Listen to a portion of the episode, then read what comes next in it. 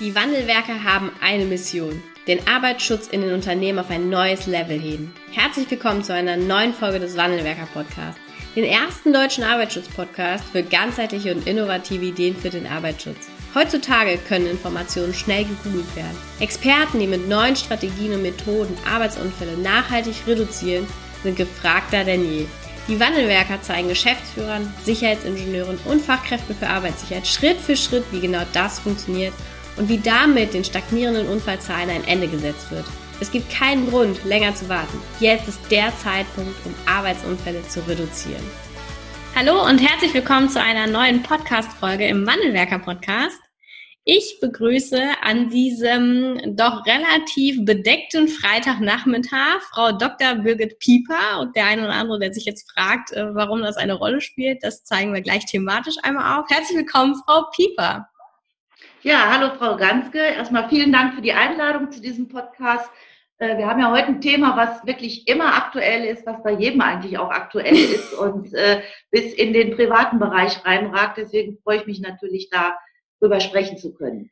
Ja, das, das stimmt. Und ich glaube, Sie sind da, also Sie sind da einfach noch mehr die Fachfrau. Und deshalb können Sie vermutlich auch sagen, dass das heute genauso eine Relevanz spielt wie sonst auch. Auch wenn jetzt so die richtig heißen Tage, glaube ich, wir haben jetzt Ende August, vorbei sind in den meisten Fällen. Wir reden heute über das Thema UV-Strahlung und äh, die damit verbundenen ja, Belastungen oder Gefährdungen des Beschäftigten und auch welche Maßnahmen denn da möglich sind und äh, zu ergreifen sind durch die jeweilige Führungskräfte und Unternehmen. Mhm. Und äh, Sie sind da prädestiniert für, für dieses Thema sprechen zu dürfen.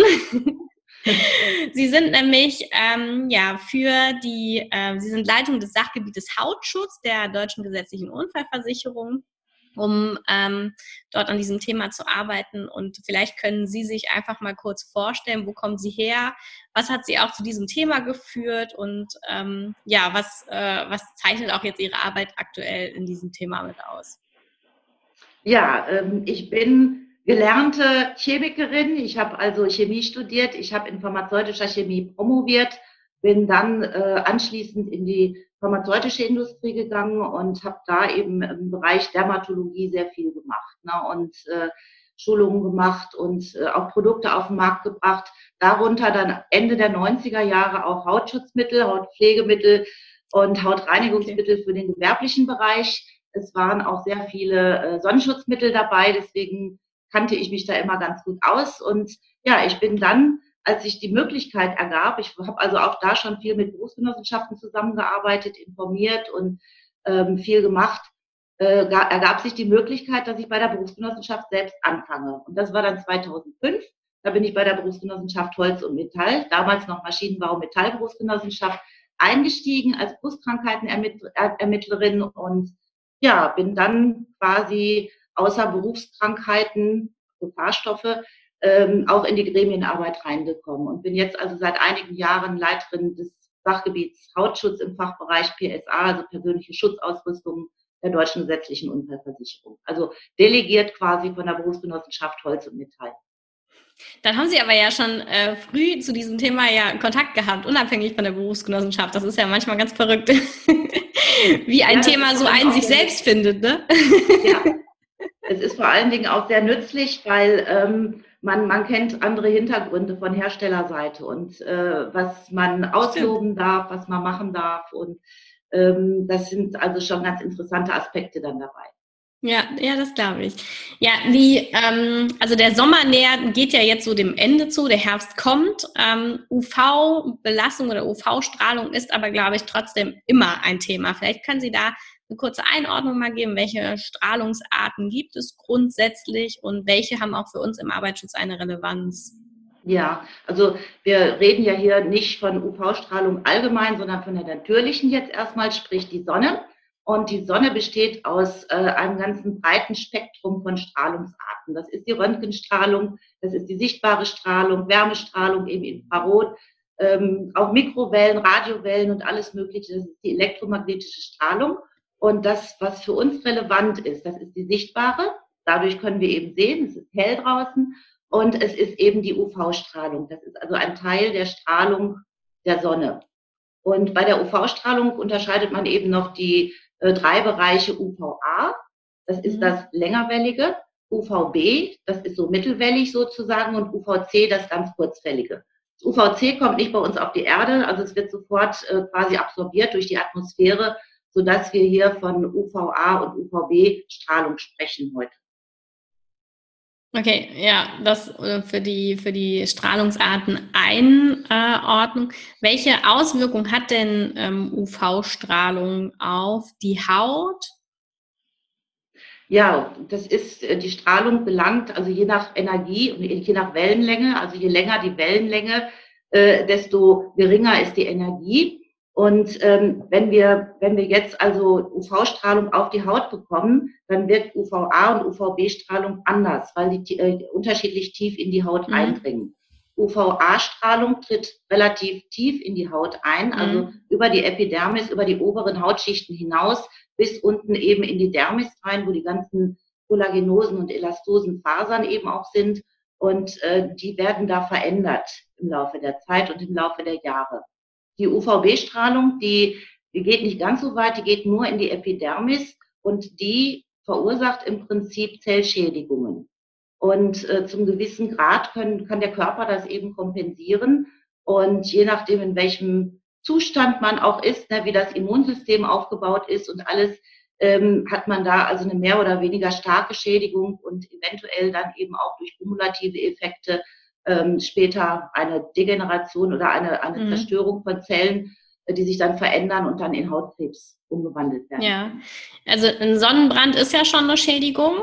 Ähm, ja, glaube ich vorher schon ne? Schädigung. Ne? Vorher schon, ne? Vorher schon. Wir haben beim ersten Sonnenstrahl haben wir schon quasi eine, eine Zellschädigung mhm. und deswegen ist die Sonne im Frühjahr auch häufig eben ganz tückisch. Dann ist es noch relativ kalt, aber die Sonnenintensität, die Strahlungsintensität, die ist eben auch schon ähm, ziemlich hoch. Und äh, gerade im Frühjahr, wenn die ersten Sonnenbrände kommen, merkt man es noch eher. Aber schon bevor der Sonnenbrand auftritt, werden die Zellen geschädigt. Das ist das Typische dabei. Okay, und ähm, die können sich aber zu einem gewissen Grad, also je nach Schädigung, noch ein Stück weit regenerieren oder ist das immer schon eine, ähm, ja, eine nachhaltige Schädigung? Ja, die Schädigung tritt auf jeden Fall ein, aber äh, der Körper ist mit einem gesunden Immunsystem also imstande, imstande, dass diese Zellen sich nicht teilen, dass die Zellen, die verändert wurden, mhm. dass sie sich nicht teilen, sondern dass die einfach quasi abgestoßen werden irgendwann. Die Haut ist ja ein Erneuerungsprozess, das heißt also die Zellen wandern an die Hautoberfläche und die sind dann irgendwann weg. Ja. Ähm, wenn man jetzt nicht ganz so schlimm wie bei der Schlange, ne? ja, ja, ganz genau. Dauert Vier Wochen. Vier Wochen dauert es, bis, äh, bis eine Zelle gestorben ist. Von okay. der Geburt bis zum Sterben der Zelle.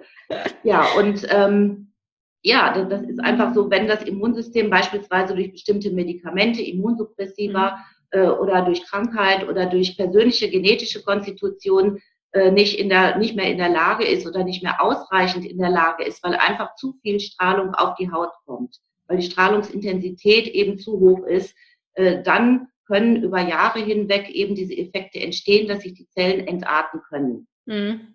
Okay, und dann sind wir nachher beim Thema äh, Berufskrankheit. Und ich glaube, das ist jetzt noch gar nicht so lange her, verhältnismäßig zur Berufskrankheitenverordnung oder Berufskrankheitenliste, dass auch ähm, ja, Sonne oder, oder eine UV-Belastung ähm, oder UV-Strahlung zu einer Berufskrankheit führen kann oder diese anerkannt werden wird. Können Sie da eine kurze ja. Einordnung geben, welche ja. Art der Berufskrankheit das auch ist? Das sind nämlich nicht alle, habe ich gelernt. Ja, das ist richtig. Das ist die BK 5103, das ist die Bezifferung. Berufskrankheiten werden immer beziffert. Und das sind eben die Plattenepithelkarzinome. Das ist also ein weißer Hautkrebs, eine Art des weißen Hautkrebses und äh, die Vorstufen, die aktinischen mhm. Und die werden eben durch die natürliche oder können durch die natürliche UV-Strahlung ausgelöst werden. Und der schwarze Hautkrebs nämlich explizit nicht, ne? Explizit nicht, weil das auch noch andere Ursachen hat. Das sind auch noch ein bisschen andere Mechanismen. Auch das Auftreten eben der, der Läsionen, das ist beim weißen Hautkrebs äh, insbesondere eben Kopf, ne? also mhm. Halsbereich, Ohren, Nase und ja, wenn jemand jetzt wenig Haare hat, natürlich auch oben auf, der, auf dem Kopf auf der Sonnenterrasse äh, höre ich immer. Ja, ja Sonnenterrasse ist, Ist, ja, das kann man da dann sagen. Also Sie werden da keine Probleme haben. Und, nee, äh, nee, ich habe nur ein paar auf dem Kopf, genau. Ja, aber ja. alles, was so Aber gerade so die Ohren mhm. bei den Männern, die also immer auch kurze Haare haben, die Ohren, äh, Nasenbereiche, Gesichtsbereich und alles, äh, also das sind so die prädestinierten Stellen. Und der schwarze Hautkrebs kann überall auftreten. Okay. Er kann also auch an Stellen auftreten, die gar nicht von der Sonne beschienen werden. Okay, okay. Das würde vermutlich jetzt zu weit führen. Ähm, das, ja. Da sind dann einfach weitere Einflussfaktoren noch, die das dann mitbedingen. Ja, richtig, ganz genau. Und der kausale Zusammenhang zwischen UV-Belastung im Beruf und der des Auftretens der Erkrankung ist dann vermutlich deutlich schwieriger auch herzustellen. Ja, das ist beim schwarzen Hautkrebs eigentlich gar nicht zu machen. Es gibt noch eine andere Art des weißen Hautkrebses, das ist das Basalzellkarzinom oder auch Basalium genannt. Äh, das ist auch nicht anerkennungsfähig, weil wir da keine Dosis-Wirkungsbeziehung finden. Okay. okay. Momentan noch. Welche Berufsgruppen trifft das denn? So ja, im Wesentlichen. alle die, die quasi im Freien arbeiten. Das heißt also im Bereich Berufsgenossenschaft Holz und Metall sind es eben beispielsweise ähm, Leute, die äh, Anlagen im Ausland bauen irgendwo im, im Süden oder so, die da Anlagen aufbauen, dann die Stahlbauschlosser, die Brücken bauen oder eben Leute, die in der Schlosserei arbeiten, die jetzt Zäune aufstellen oder die Balkongitter anbringen. Zimmerer natürlich, die irgendwo Dachlatten auch auf dem äh, Dach anbringen müssen. Das sind so die, die hauptsächlichen bei unserer Großgenossenschaft. Dann haben wir natürlich noch in der Landwirtschaft die ganzen Leute, Floristen, Gärtner, alles, was draußen arbeitet, Bademeister, äh, Bauarbeiter natürlich auch, also alle die, die insbesondere auch im Sommer, in den Sommermonaten ähm, viel draußen arbeiten müssen. Ja, ähm, ich glaube, es sind aber, äh, wo man sich ähm, ein bisschen vertut, ist, ähm, dass äh, es nicht nur die Personen oder Berufsgruppen trifft, die den ganzen Tag draußen arbeiten, wie zum Beispiel eher so ein, so ein Dachdecker, ähm, sondern auch äh, ja eine bestimmte Anzahl an Stunden schon ausreicht, um mitunter zum einen Maßnahmen ergreifen zu müssen ne, für die Beschäftigten, aber mhm. auch ähm, ja, die dann letztendlich auch zu einer Berufskrankheit führen können. Ne? Ähm, ja, also ich, das, ich weiß jetzt nicht ganz genau, worauf Sie hinaus wollen, aber äh, es ist insbesondere so, wenn die Leute zwischen ja, März und September ungefähr mhm. draußen arbeiten, auch wenn es nur vier Stunden am Tag sind. Ja. Es kommt immer auf die Intensität der Sonne drauf an. Das heißt, es kommt auch drauf an, arbeiten die morgens von sechs bis zehn und dann von zwei bis sechs oder ähm, sind die in der Mittagszeit auch da? Das heißt, also der Arbeitgeber muss eine Gefährdungsbeurteilung machen, mhm. wenn seine Mitarbeiter, seine Beschäftigten eben arbeiten im Freien. Und der muss sich dann eben entscheiden, ja, die Intensität ist jetzt so hoch, ähm, da muss ich Maßnahmen ergreifen. Ja, okay. Woher, ähm, Gefährdungsmodus ist ein gutes Stichwort. Woher weiß ich denn, wie hoch die Intensität ist? Ja, da gibt es so mehrere Hilfsmittel, unter anderem, also als hauptsächliches Hilfsmittel, was auch überall publiziert wird, ist der sogenannte UV-Index, der also angibt, also die Strahlungsstärke angibt, die äh, an dem Tag quasi prognostiziert oder gemessen wird. Und es wird eigentlich überall veröffentlicht, bei jedem Wetterbericht online oder äh, auch in den Medien wird dann gesagt, der UV-Index heute ist vier. Mhm. Und ab einem UV-Index von drei muss der Arbeitgeber eben schon Schutzmaßnahmen äh, treffen. Okay, gibt es da so grobe ähm, Richtwerte? Also ähm, ich könnte mir vorstellen, jeden Tag oder ähm, bezogen auf die Monate kurz zu prüfen, wie der UV-Index ist.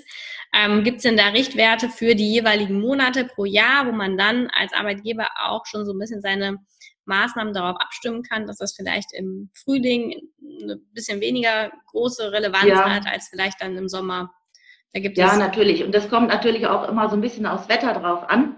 Äh, das heißt, wenn die Sonne scheint, mhm. sagen wir mal im März, dann ist, in, ist ganz häufig schon äh, der UV-Index so hoch, dass eben Schutzmaßnahmen getroffen okay. werden müssen. Und im Sommer äh, in den Sommermonaten sowieso. Also da ist eigentlich jeder, der draußen arbeitet, äh, gerade eben in der, in der Mittagszeit, ist davon betroffen. Und im Herbst ist es ähnlich wie im Frühjahr. Es kommt also stark auch auf die äh, auf das Wetter drauf an, wenn die Sonne nicht scheint. Also äh, bewölkter Himmel bedeutet nicht keine UV-Strahlung, mhm. sondern 50 Prozent ungefähr. Es ist UV-Strahlung also immer noch da. Okay, ja, das war für mich nochmal eine ganz neue Erkenntnis, ähm, dass auch, auch wenn keine Sonne scheint, dass wir unsere, unsere Tochter trotzdem eincremen sollten zu gewissen ja. Tagen. Ja, und am nicht nur eincremen, weil wir haben ja eine ganz gewisse Hierarchie. Wir haben ja, ja das Top-Prinzip. Das heißt, wir müssen erstmal gucken, kann man es technisch irgendwie machen. Ja. Und Sie könnten Ihre Tochter jetzt beispielsweise, wenn sie im Sandkasten spielt, äh, mit einem Sonnenschirm versehen. Ja, das, das wäre eine technische Maßnahme. Also Beschattung ist da die Nummer eins, die gemacht wird. Mhm. Ähm, Substitution der Sonne ist leider nicht möglich, oder glücklicherweise nicht möglich. Und äh, also Beschattung ist also das A und O. Ist ähm, häufig machbar, aber ganz, ganz häufig auch nicht machbar. Weil immer, wenn man irgendwo was anbringt, sei es mhm. nur ein Sonnensegel oder ein Sonnenschirm oder ähnliches, muss der Arbeitgeber natürlich gucken, kann die Arbeit dann auch gefahrlos weiter verrichtet werden. Mhm. Oder stolpert er vielleicht irgendwo oder kommt der, wenn er auf einer Hubarbeitsbühne ist, äh, kommt er irgendwo, eckt der an oder ähnliches. Also er muss da wirklich äh, alles ganz genau bedenken. Ja, und das ist für meine, für das Beispiel unserer Tochter noch leicht, ne? auch wenn die sich ja. natürlich nicht unbedingt an die Begrenzung des Sonnenschirms hält. Aber der ja. ist relativ stationär. Das sind natürlich die Arbeiten, die ich durchführen muss, unter Umständen mhm. oder in den mhm. meisten Fällen halt nicht. Ne? Das ist, das ist. Ja, erstmal noch weitere technische Möglichkeiten, also Beschattung. Das ist eigentlich Beschattung wie mhm. auch immer. Das sind so die mhm. technischen Sachen. Das nächste ist eben organisatorisch. Ne? Also, dass man also guckt, äh, muss man die Arbeit unbedingt jetzt in den Mittagsstunden verrichten oder kann man nicht einfach morgens um sechs anfangen und dann um zehn Uhr oder um elf Uhr Pause machen, mhm. äh, bis die Sonnenintensität wieder ähm, ja, zurückgegangen ist. Also im Prinzip Sonne meiden, Schatten aufsuchen und äh, versuchen irgendwie in den Schatten zu kommen. Ob es nun Bäume sind oder ob es nun äh, irgendwie Hauswände sind, hinter denen man arbeiten kann oder ähnliches. Also irgendwo wirklich versuchen, ganz individuell, je nach Arbeitsplatz dann eben äh, entsprechende Möglichkeiten zu finden. Mhm. So, ja, wenn das nicht möglich ist, dann kann man im Prinzip sich nur noch abwechseln. Das heißt also, wenn jemand, jemand muss nicht vier Stunden in der Sonne arbeiten, sondern kann zwei Stunden und wird dann von einem Kollegen abgelöst beispielsweise. Okay. Das könnte man also auch noch machen, dass man sich quasi die Schädigung teilt wenn, das, wenn man das so äh, ja. jetzt mal ausdrücken kann. Und ähm, das sind so die, die hauptsächlichen Maßnahmen, die, die organisatorisch gemacht wird. Ganz wichtig natürlich auch beim Arbeitgeber, es gehört auch zur Organisation, das ist die Unterweisung. Das heißt mhm. also, man, er muss einfach den Beschäftigten auch klar machen, wie wichtig das ist. Weil mit dem Begriff Sonne und Sommer wird ja immer was Positives äh, verbunden, eben Freizeitverhalten, äh, Sonnenbräune beispielsweise, äh, Sonnenbräune jetzt und äh, das Bräunen der Haut. Das ist ja erstmal was Positives, ne? Für den das, meisten. Das sieht jeder, das sieht jeder als positiv, aber mhm. es ist nicht so, weil das, mhm. das ist im Prinzip schon ein, eine, ein Hilfeschrei der Haut, weil mhm. da sagt sie schon, die, die Zellen werden geschädigt, weil durch die UV-Strahlung die Pigmentzellen in unserer Haut angeregt werden. Die bilden dann ähm, ein dunkleres Pigment, also ein braunes Pigment. Und äh, das ist im Prinzip ein, Eigen, ein geringer Eigenschutz der Haut, aber schon ein sicheres Zeichen dafür, dass die Zellen beeinflusst werden. Hm. Und das ist natürlich für den Arbeitgeber eine Herausforderung, wenn Sie jemanden haben, unter Umständen, der sich ähm, gerne auch im Sommer in die Sonne legt, auf Mallorca 14 Tage in die Sonne, Sonnenbräune und äh, als Arbeitgeber ähm, müssen Sie oder haben Sie die, die Verantwortung und die Pflicht, dafür Sorge zu tragen, dass eigentlich irgendwie eine, eine körperbedeckende Kleidung getragen wird oder mhm. eingecremt wird. Also dass da Maßnahmen gegen oder ja gegen diese UV-Belastung äh, ergriffen werden. Da ist die Unterweisung sicherlich das Mittel, aber gar nicht so leicht an der Stelle, weil natürlich die Schnittstelle zwischen Privat und Beruf deutlich größer ist als in anderen Bereichen, wie zum Beispiel dem Gefahrstoff äh, würde ich so nicht sagen, weil wenn wir im Bereich Hautkrankheiten uns beispielsweise mhm. befinden, dann haben wir viele ähm, Beschäftigte, die beispielsweise mit Kühlschmierstoffen umgehen ja. und da natürlich bei der Arbeit entsprechende Schutzmaßnahmen umsetzen und umsetzen können und es auch tun.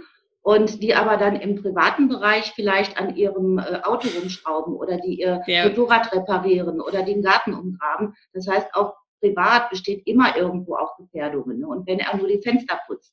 Und ähm, Deswegen, das ist natürlich im, im Bereich der UV-Strahlung ein bisschen weniger greifbar. Mhm. Das besteht aber auch da, da wurden also Möglichkeiten gefunden, ähm, bestehen da ja Grenzen. Und da wird das Berufliche und das Private quasi verglichen. Und mhm. dann kann man da auch schon zum guten Ergebnis kommen. Okay, okay. Mhm. Jetzt hatten wir den, ähm, ja, den Gestaltungspunkt des organisatorischen, der organisatorischen Maßnahmen. Bleibt noch das Thema persönliche Schutzmaßnahmen. Welche Maßnahmen können wir da ergreifen? Ja, das ist natürlich als erstes lang, langärmelige Kleidung, lange Hose. Das mhm. ist äh, schon mal ein Muss eigentlich. Dunkel äh, oder hell, ist das egal? Das ist eigentlich egal, es sollte möglichst Baumwolle sein. Oder eben, es gibt so spezielle Textilien, die eben auch äh, äh UV, nach UV-Normen äh, sozusagen ähm, ja, geprüft wurden, die dann einen UV-Schutzfaktor von über 50 haben beispielsweise. Das sind dünne Gewebe, die eben auch ein bisschen kühlen. ja. Gibt es für Zweijährige zum Beispiel ganz bunt. ähm, aber gibt es vermutlich ja. auch für äh, Erwachsene das dann. Für alle. Das gibt es für alle. Und gerade im Arbeitsschutzbereich seit Auftreten eben der Berufskrankheit, seit, die, äh, seit fünf Jahren gibt es die ja. Und äh, seitdem gibt es eben auch viele Textilfirmen, die das speziell für den Arbeitsschutz anbieten und mhm. beispielsweise auch mit entsprechenden Reflektoren, wenn das notwendig ist, oder okay. in Warnfarben. Also es gibt da die unterschiedlichsten Sachen und ähm, da muss man einfach mal sich so ein bisschen durchgucken und da gibt es also sehr angenehme Materialien auch. Ansonsten reicht im Prinzip Baumwolle oder Baumwollmischgewebe. Mhm. Ähm, die Durchlässigkeit ist im Prinzip weniger abhängig von der Stoffart als vielmehr von, dem, von der Dichte des gewebten Stoffes, also okay. von der äh, Webung des Stoffes. Ne? Und äh, das ist also, man hat was an und man hat dann eben auch schon einen sehr guten UV-Schutz. Und okay. dann natürlich auch auf dem Kopf. Das heißt also, einen Hut muss man tragen oder eben wahlweise jetzt auf Baustellen oder äh, eben auch in, in äh, vielen Bereichen einen Helm. Und dieser Helm sollte dann eben auch äh, einen Ohrenschutz haben und auch einen Nackenschutz. Mhm. Da gibt es also auch Möglichkeiten äh, mittlerweile äh, mit Klettverschlüssen, die hinten an, den, an die Helme dran zu machen, dass die also auch nicht verrutschen. Mhm. Und man braucht also nicht, wie es häufig eben in, in, ja, im Süden gesehen wird, wo sowas nicht zur Verfügung steht, dass man sich irgendein Tuch einfach über den Kopf zieht und dann den Helm draufzieht. Das muss also nicht Stimmt, sein. ja. ja. Und da gibt es also wirklich tolle Möglichkeiten. Also da hat die Industrie auch, auch reagiert, ne, dass es eben auch tragbar ist, weil das ist auch etwas, was ganz wichtig ist bei persönlichen Schutzmaßnahmen. Das Ganze muss ja angenommen werden von den, ja. von den Beschäftigten. Ja. Es muss ja wirklich auch gerne getragen werden, sonst ähm, tragen sie es nicht. Nee, sonst ist da keine Akzeptanz. Bequem sein. Bequem sein und passen.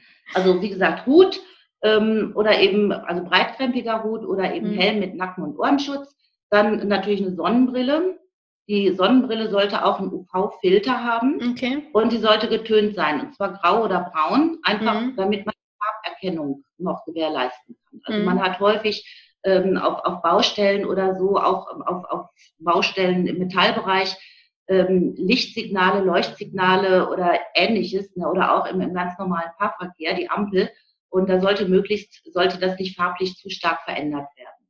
Und äh, wie gesagt, die Brille sollte dann auch noch einen transparenten Seitenschutz haben. Und das ist eigentlich schon ganz gut. Okay. Und mhm. vermutlich Sonnencreme? Äh, ja, das ist auch eine Möglichkeit. Die ist allerdings nur dann anzuwenden, wenn man durch Kleidung die Haut nicht bedecken kann. Das heißt beispielsweise mhm. im Gesicht, mhm. ähm, teilweise eben auch so Ohren, Halsbereich und sowas, äh, die Hände natürlich auch, also da, wo man ähm, nackte Haut hat, sagen wir es mhm. mal so. Ansonsten ist das eigentlich so das letzte Mittel. Man sollte immer versuchen, durch äh, andere Maßnahmen, insbesondere durch Kleidung und organisatorische Maßnahmen, ähm, ja, die, die UV-Exposition so niedrig wie möglich zu halten. Aber es müsste dann durch äh, die Maßnahmen, die Sie jetzt aufgezählt haben, ja wirklich fast nur noch das Gesicht bleiben, was dann ähm, mit äh, Sonnencreme oder UV-Schutzmitteln versorgt werden müsste. Ne? Optimalerweise ja. ja. Sie lachen? ja, die Neigung, die Neigung der Leute, wenn sie draußen arbeiten und es ist sehr warm draußen, sich das T-Shirt auszuziehen. Wer kennt das nicht? Ja. Das ja. ist sehr hoch. Und vielleicht, wenn der Arbeitgeber, der da natürlich auch gucken muss, äh, setzt der die Schutzmaßnahmen um, die ich jetzt festgelegt habe. Mhm. Ähm, vielleicht passiert es dann auch schon mal, dass dann der Arbeitnehmer sagt oder der Beschäftigte sagt, ja, mein Arbeitgeber ist jetzt gerade nicht da und jetzt kann ich das T-Shirt ausziehen. Ja. Oder jetzt kann ich in kurzer Hose arbeiten oder ähnliches. Ja, aber ich glaube, das ist etwas, was auch jeder von uns, der sich im Sommer draußen bewegt, ähm, beobachten kann. Ne? Also ja. erst gestern ähm, insbesondere Gerüstbauer, Dachdecker, aber auch Gartenlandschaftsbauer, die ganz, ganz häufig auch oberkörperfrei auch heute mhm. noch ähm, ja. ja. tätig sind, ne? wo ich auch denken würde, dass da mittlerweile die Sensibilisierung schon ein Stückchen weiter fortgeschritten ist. Oder wie ähm, die Sensibilisierung, das ist immer sehr, sehr äh, interessant. Die Sensibilisierung im privaten Bereich, die ist da. Okay. Ist da insbesondere, wenn, wenn es sich um, um ähm, Beschäftigte handelt, die selber Eltern sind. Die achten immer ja. auf ihre Kinder. Mhm. Ähm, auf sich selber bei der Arbeit leider häufig nicht.